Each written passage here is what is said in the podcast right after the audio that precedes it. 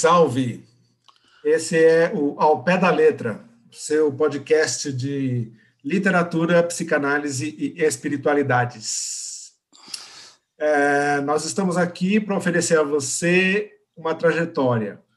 Nós estamos aqui para oferecer a você, junto com essa trajetória, uma possibilidade de diálogo. Diálogo a partir da literatura para falar de questões humanas que tenham a ver com a subjetividade e com a espiritualidade. Eu, que vos falo, sou Ed Rocha. Eu sou o Marson Guedes. É, no episódio anterior do nosso podcast, eu apresentei um pouco da minha trajetória. Falei de como é que eu cheguei até aqui, como é que nós chegamos até aqui para a produção desse podcast que a gente está oferecendo para você.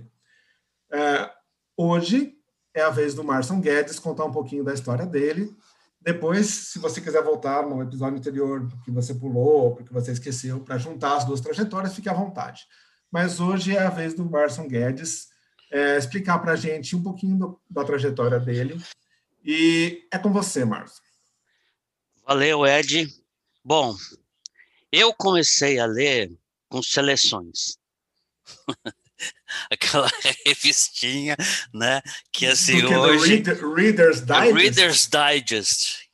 Tinha um monte dessas revistinhas dentro de casa e eu li aquilo, eu achava muito, muito legal. Era moleque, eu não sei, nem lembro quantos anos que eu tinha e tal. É, vai, vou chutar que eu tinha lá uns, uns 9 anos, 10 anos mais ou menos.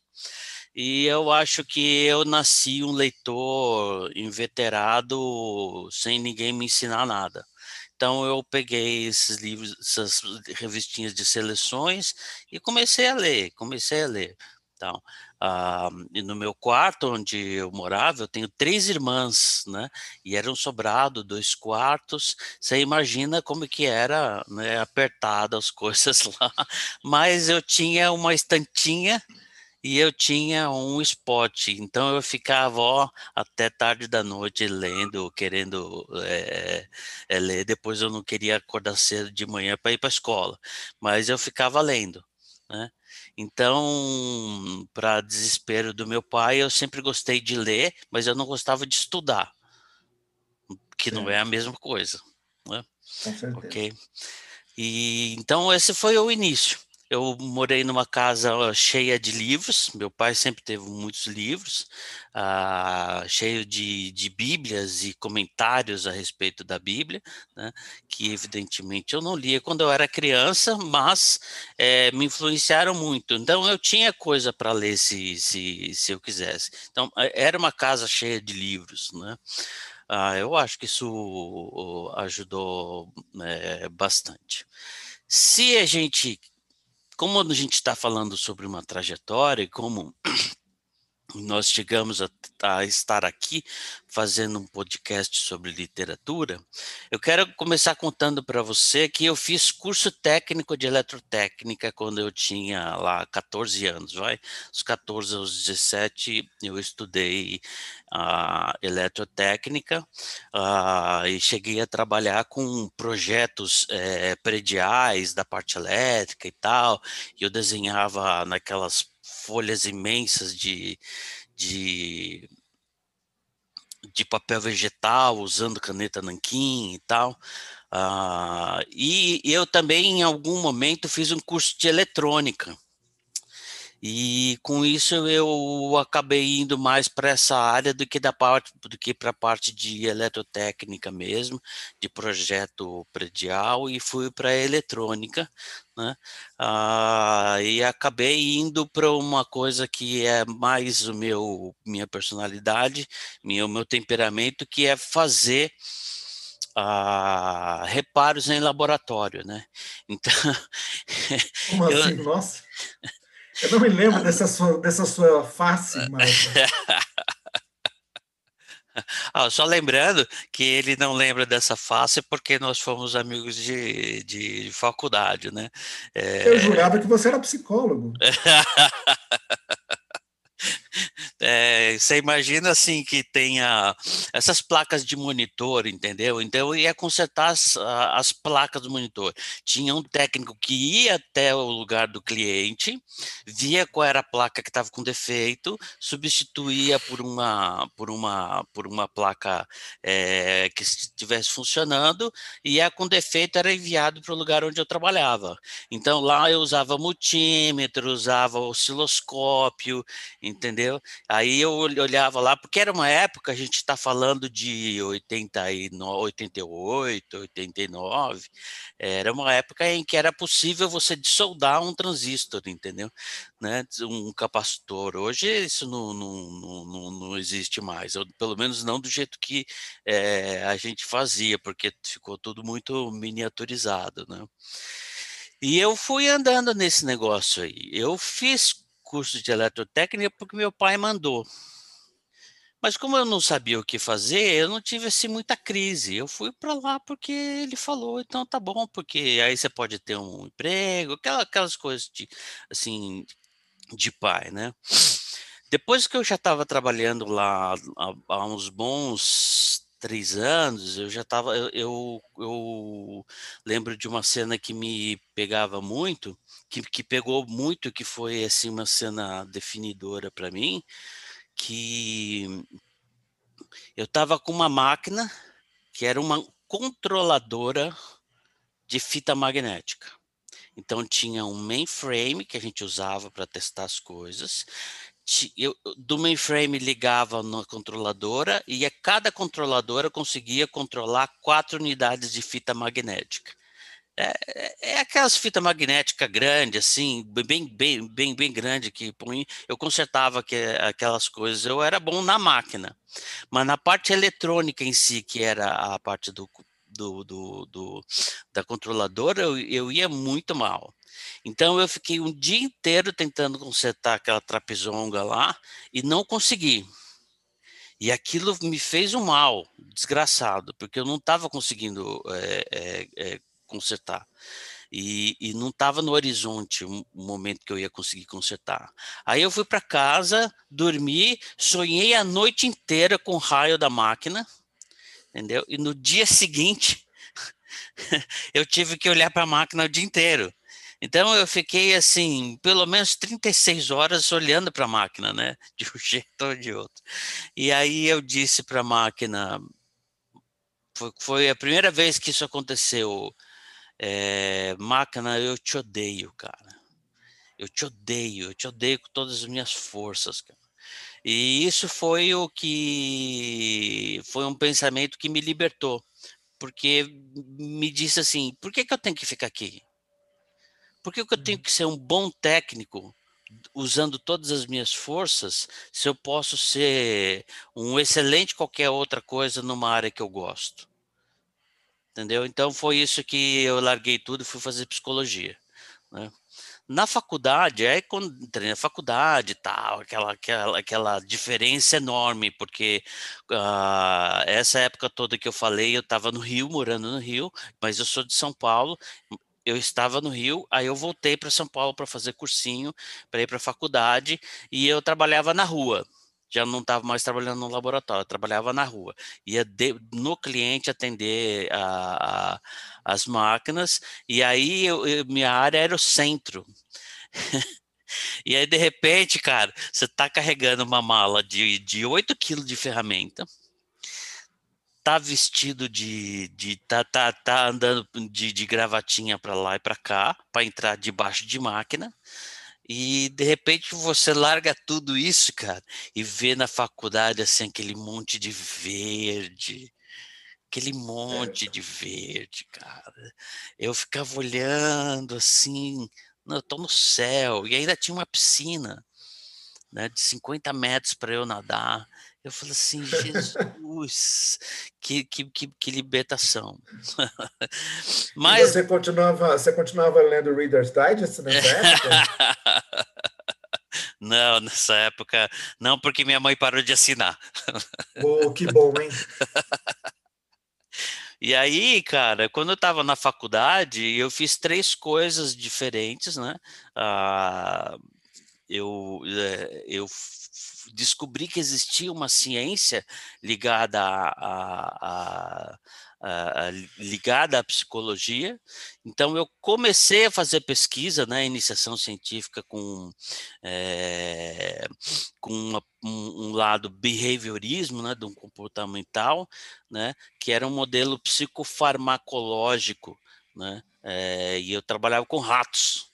Então eu trabalhei com isso um ano e pouco dentro da faculdade.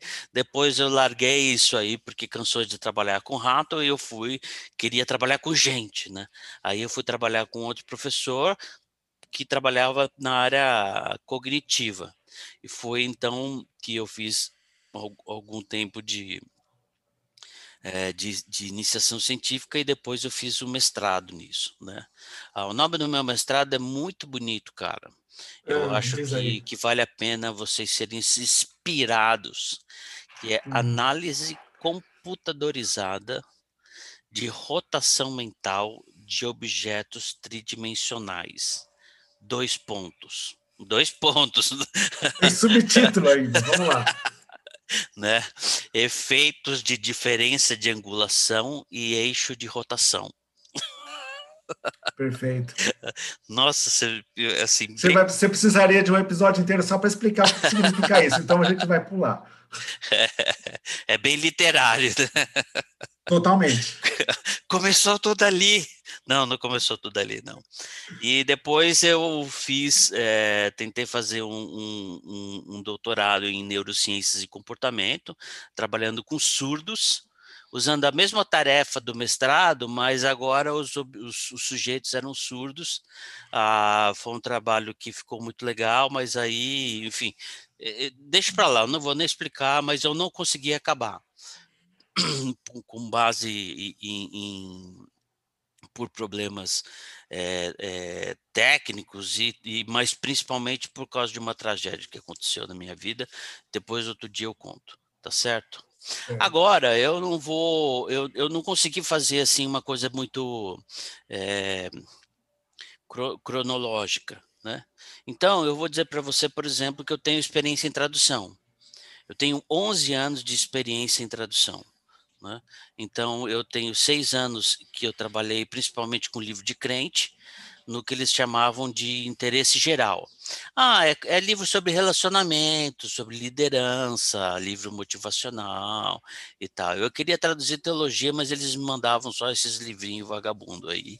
E eu trabalhava Sim. com, com é, com é, eu, eu, trabalhava com, esse, com, tradução desse tipo de livro e agora que é uma coisa que eu que eu estou fazendo agora há, há, cinco anos que é traduzir é, normas técnicas aproveitando o uhum. meu conhecimento técnico que ajudou bastante né a no, normas técnicas da área de odonto da área de medicina e de equipamentos médicos né? Aí eu descobri e tal. Né? Ah, e uma coisa que eu aprendi fazendo a tradução é olhar os detalhes. Então, é, é, é perfeitamente possível que um tradutor leia um livro e ache o livro legal. E depois, se ele tiver que traduzir, ele vai reclamar pra caramba, vai xingar o, o, o, o, escritor, o que é uma coisa muito comum de, de, de fazer, né? né? Ah, ajuda a dar uma aliviada. E, e você percebe que nos detalhes o cara erra muito, você percebe que nos detalhes é, tem uma, uma displicência. É, então, eu aprendi com milhões de, de horas de fazendo tradução que a, a, olhar os detalhes e isso é uma coisa que faz diferença na minha na minha escrita, né? Tá certo? É uma coisa que eu incorporei na minha escrita, né? Ah, aquilo assim, nunca escrevo um livro desse jeito. Aí, você, você, sem querer, você estava fazendo um estudo formal da obra, né? Você estava fazendo uma imersão na estilística. Ah, eu estava? Tava. Eu era um estilista? Não, você era um estilístico. Você estava estudando o estilo daquele cidadão, a ponto Est... de poder criticar, né? Estilístico. Nossa, cara, vou pôr isso no meu, no meu, no meu currículo, porque eu não sabia, não. né? Peraí, deixa eu anotar aqui. Bom, eu, aí eu resolvi que eu ia tentar ser escritor, né? Ah, porque as pessoas sempre falavam que eu escrevia bem quando eu era mais novo, né? Então eu tentei escrever, ah, eu, eu, eu produzi dois livros que foram impressos, que é O Caminho de Jeremias e O Caminho de Jó, que são dois livros que, foi, que foram que, que, que tratam sobre a questão do sofrimento injusto. Né, do sofrimento na, na vivência do ser humano, né? Ah, ah, e aí, quando eu escrevi o primeiro, que é o Jeremias, em 2004, eu me toquei que eu podia escrever uma trilogia, né? Então, ah, o que mostra para você que eu sou ambicioso, né? porque o cara já, já vai querer escrever logo uma trilogia, né? né e é. Sim, por que não? É. Então aí eu escrevi o Jó, que é o segundo, seria o segundo livro da trilogia, e o terceiro, que é o, é o Caminho de Lameque, ele não saiu em papel, mas eu, como trabalho com, com e-book, eu fiz um, um, um e-book só com os três livros, que chama A Trilogia do Caminho. Né?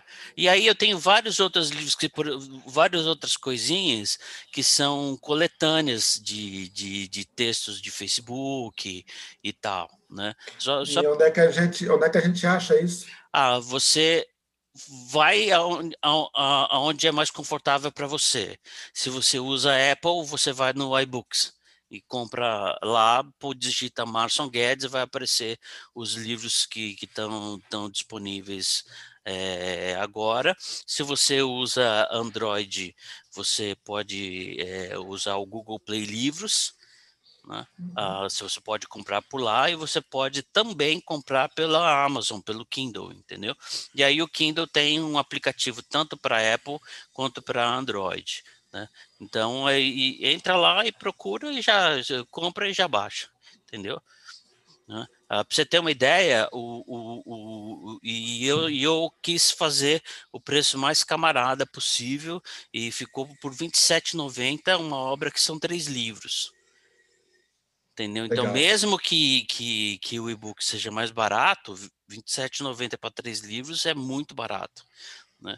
Ah, para para ajudar as pessoas, né? Tá certo? Para comprar. Beleza? E tem uma coisa que eu queria mencionar, uh, embora ela, ela, ela, que é foi a minha preocupação com a apologética. A apologética vista do, do ponto é, do ponto de vista de um de um cristão, uh, cristão histórico, né? Então, que é tipo batista, presbiteriano, metodista e tal, aqueles que se consideram herdeiros da reforma, né? Então, de um, uhum. de um cristão é, reformado, é, ele, ele, ele é uma tentativa, que eu descobri isso lendo mesmo, né? Ah, uma tentativa cartesiana de resolver as coisas. Quer dizer, como se fosse possível provar Deus e por conta disso as outras pessoas teriam que aceitar a sua fé. Né? Ah, desde muito cedo eu achei que isso, é, embora me chamasse a atenção ah, os raciocínios e a maneira filosófica de, de fazer, porque o meio, o meio de cultura dessas conversas sobre apologética é um meio de cultura filosófico. E eu gostava de, dessas coisas, né? E eu comecei a trabalhar é, so, sobre isso, né? Com, com isso, e eu aprendi a raciocinar e eu aprendi uma coisa, que não dá para provar a Bíblia, por exemplo, né? Porque isso é uma preocupação minha, minha como devoto, tá certo? Né? Uhum. Não, né? Eu não posso preocupar, eu não posso falar para os outros que eles estão errados e o que eu estou certo. Não posso falar. É, nem que eu ache isso. Mesmo que eu ache isso, eu não posso nem falar, cara. Porque isso é de uma grosseria enorme, como começa por aí, né? Uhum. Ah, que deve haver uma conversa sempre e não uma prova, né? É, a prova é submissão, né? Então eu não, eu não gostava de, de, dessa, desse jeito de, de, eh, de, fazer as coisas, mas eu preservei os dados, a maneira de argumentar. Por, por isso, tanto que é, eu e o Ed, a gente preza tanto essa ideia da história. Quer dizer, eu não vou provar para você que eu estou certo. Não vou nem tentar, porque eu acho isso errado. Exato. né? Mas, no, se você tiver interessado, eu posso te contar minha história. Eu acredito nisso por causa disso, por causa disso, né? E aí o que eu percebi é que é uma bobagem ficar tentando, inclusive, fazer uma leitura científica da Bíblia, porque a Bíblia não se, não se dá a uma leitura científica, ela não pretende ser uma. Né? Você entende? A, a, especific, a especificação uh, de uma vacina contra a Coronavac não tem nada a ver com a carta de amor. Se você lê uma carta de amor como se fosse um técnico em microbiologia, você vai falar que a carta está errada. É como que você vai falar que uma carta de amor está errada? Não pode, é. né? Então, isso foi um... E eu estou falando isso porque eu levei, assim, sei lá, uns 15 anos para descobrir isso, para falar isso do jeito que eu estou falando, né? Ah, e, e, esse negócio da, da literatura é, tá ligado, porque eu escrevo, né? Ah, ah, e, e, e, e porque também, ah, por incrível que pareça, a literatura, quando eu olhei para a Bíblia e considerei, vou, deixa eu dar uma olhada nesse negócio aqui como se fosse literatura, entendeu? A, a Bíblia começou a aparecer muito mais rica, muito mais bonita, com cores, entendeu? Né? E quando ah, que foi isso? Ah, eu acho que isso... Quando, cara? Putz... Eu acho que isso aconteceu faz uns, uns sete ou oito anos, talvez, né? Ah, e é evidente que eu faço a única coisa que eu sei fazer quando, nessas horas, que é comprar, arranjar livro para ler mais, entendeu? Para aprender é, mais a respeito disso. Mas, é, em contraposição, e portanto o que me faz de mim um rebelde, né? em contraposição ao, ao, ao cânon da religião, da minha religião que, que, que eu já ouvi, por exemplo, gente falar é, tratar a Bíblia apenas como literatura é uma arma do diabo. Sei. Eu falo assim, então esse diabo está fazendo tudo errado, porque eu estou chegando mais perto de Deus, né? Entendeu? Digamos assim. A estratégia está furada. é, o job description do, tá errado, né? Então, é, é, é, é, disso. E aí, em algum momento, eu falei assim. Aí já, mudei, já mudei de assunto, né? Tudo bem. É, é, sintoniza o canal aí que eu mudei de assunto. E aí eu senti na minha, na, na, minha, na minha formação, na minha leitura, ah, como se eu tivesse meio ressecado, que assim, mais do mesmo não estava resolvendo, entendeu? E eu era um escritor. Então eu falei assim, eu tenho que ler literatura. Literatura mesmo, porque a minha tendência, naturalmente, é ler livro técnico. Então, um, um, um livro de teologia que discute o supralapsarianismo, existe mesmo essa, essa, essa palavra, ela, hum. ele é, é, ou as vantagens do credo de Westminster, é um negócio técnico, cara. Entendeu? É um negócio técnico. É uhum. É teologia, fala de Deus, aquela coisa tudo, mas é um negócio uhum. técnico. Entendeu? Uhum. Não é uma coisa muito, hum, é, é, muito gostosinha de ler, entendeu? Você lê porque precisa.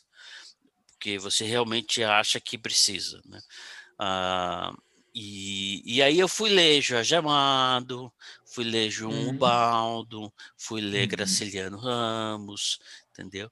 E aí eu descobri nesses mestres, né, uma, uma, um, tra, um trato da língua portuguesa que eu nunca tinha visto.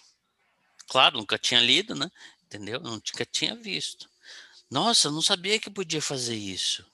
Nossa, eu não sabia que podia fazer isso. Então, primeira coisa que me chamou a atenção, que os grandes mestres, eles, eles, eles, evidentemente, eles conhecem a norma culta do português. Mas quando eles acham que eles infringem a norma culta se eles acharem que aquilo tem valor literário, um valor estético. Eles estão nem aí. Porque eles que são donos da, do português, não é o português que é dono deles. Né? O que faria um, um, um escritor de, de, de, gramática rolar para trás, entendeu? E ter um ataque, né? É, e um, um ataque epilético. Mas não foi isso que eu vi. Quando eu vi, no, no, no, no por exemplo, o Jorge Amado, é, naquele, naquele livro Tocaia Grande, que por incrível que pareça foi o que eu mais gostei, né? Ah, não gostei gostei do Gabriel, entendeu? Mas eu gostei mais do Tocaia Grande. Ele, ele, ele usa, por exemplo, teve uma hora que ele estava falando e ele usou a palavra boca carnosa. Uhum. Então não é carnuda, é carnosa. E eu nem sei se carnosa existe no, no, no, no, no, no, no Ruais, por exemplo. Não sei se eu vou encontrar. Mas eh, eu, eu achei aquilo tão lindo, cara, que eu falo assim, que só os mestres mesmo que sabem é, transgredir e criar literatura, entendeu? Então foi isso que, que eu aprendi. da criação, né? Exato. E mas de todos, o que eu mais, o que mais mexeu comigo foi Graciliano Ramos e por uma por, por algum motivo a, a prosa seca que ele tem, né? é, foi me chamou muita atenção, né? Ah, tem aí eu, a, a, última coisa que eu queria que eu queria mencionar que, que, que tem é, algum valor para sim para nossa discussão é que eu escrevi o livro de Jeremias, o Caminho de Jeremias, em 2004. 2004. Então, a, a, é, e, e, depois eu lembro que em 2007 eu tomei uma decisão. Essas decisões de fim de ano, manja, né? Tomei uma decisão de fim de, de, de fim de ano de começar a escrever, porque eu estava na seguinte neura. Falou assim, as, será que eu escrevo mesmo de verdade? Ah, eu acho que eu tenho um, um talento para escrever. Ah, até onde eu posso levar esse talento? Eu só vou saber se eu praticar, praticar, praticar, praticar, praticar. Então, a partir de 2007, eu abri um blog, que era o blog do Marson, né? Ah, ah, e escrevia lá tudo que eu queria escrever, eu escrevia lá. Eu colocava também umas charges, entendeu? Umas pinturas e tal, que é para ajudar a não ficar muito árido de ver só o texto, né? Mas ele, mas o, o, o blog existiu para que eu testasse, que eu escrevesse pelo menos dois textos por semana. Né? E eu venho num ritmo muito parecido com esse desde 2007. Então a gente está falando que já são 15 anos né, que eu estou fazendo isso. E procurando o Santo Graal. O Santo Graal é o texto curto, bem argumentado, fácil de ler, agradável e agradável de ler, de maneira que você consiga é, é, expor o, o, seu ponto de vista e seja bom para o cara ler, e aí ele entende ou, ou, ou, ou capta uma coisa que pode ser muito complexa em poucas linhas. Então, esse é o texto mais difícil que tem para escrever, eu acho. Né? Eu acho, né? Eu acho. Né? Pode ser que alguém me diga que ao, ao contrário, mas é, eu acho que esse é o santo graal, é o meu, pelo menos, o meu santo uh, graal. E eu falo assim, se eu conseguir fazer isso, Uh, eu acho que eu consigo me adaptar com textos maiores quando, por exemplo, eu tiver que escrever um, um, um livro, por exemplo. Entendeu? Então, assim, a escrita, a literatura que eu, que eu leio e que, e que eu produzo tá no meu tá no, no meu DNA e é isso que acabou trazendo a gente para esse podcast. Né? Então eu já sabia que o Ed tinha tinha feito mestrado, doutorado aí com, com, sobre a obra do Guimarães Rosa e aí eu tive uma ideia, vamos fazer esse podcast aí, cara, né? entendeu? Para que as pessoas possam, mas um podcast, é, um, um, podcast que seja interessante para as pessoas, não apenas um negócio que você vai ficar tratando é, de literatura árida, mas de um, que você fale, que a gente fale. Peraí, deixa eu começar de novo. a ideia é que a gente fale de maneira significativa e com conhecimento, mas de uma maneira que não seja chata, entendeu? Então, e agora aqui estamos nós, entendeu? Toda essa volta para dizer isso. Certo. Bom, então você tem uma, um, um, caminho percorrido na sua prática de escrita. E numa escrita que está ficando cada vez mais literária, pelo que eu entendi, certo? É, não necessariamente. Às vezes, por exemplo, é, eu escrevo alguma coisa sobre política, eu, e é difícil ser você ser literário com, com, política, né, meu? Aqui no Brasil, uhum. tratando da política brasileira, né? Entendeu? Ah, então, é, mas, mas a maneira como você argumenta é importante entendeu? Eu falo, assim, em vez de começar a falar assim, em 1900 quando acontecia, eu não sei o que, aonde, e não sei o que, uhum. sabe quando a pessoa põe um pedaço da, da, da frase, o começo da frase, e põe dez frases no meio, depois põe a última? Então, isso já eu, eu evito. Eu uso frases curtas, mais curtas. De vez em quando eu, é, é quando eu faço uma frase longa é porque eu quero dar esse efeito uh, e, e, e me deu muita coragem de simplesmente apagar. Começou mal, apaga. Putz, mas eu já acabei de escrever o texto inteiro, cara. Tá faz duas horas que eu tô aqui. Meu, tá ruim, apaga, começa de novo. Ah, então hum. foi, foi assim. E aí sim, existe sim uma tendência ah, de que, de que uma parte substancial dos meus textos tenha um caráter literário. Perfeito, então. Bom, esse foi o Marson Guedes contando um pouquinho da sua trajetória.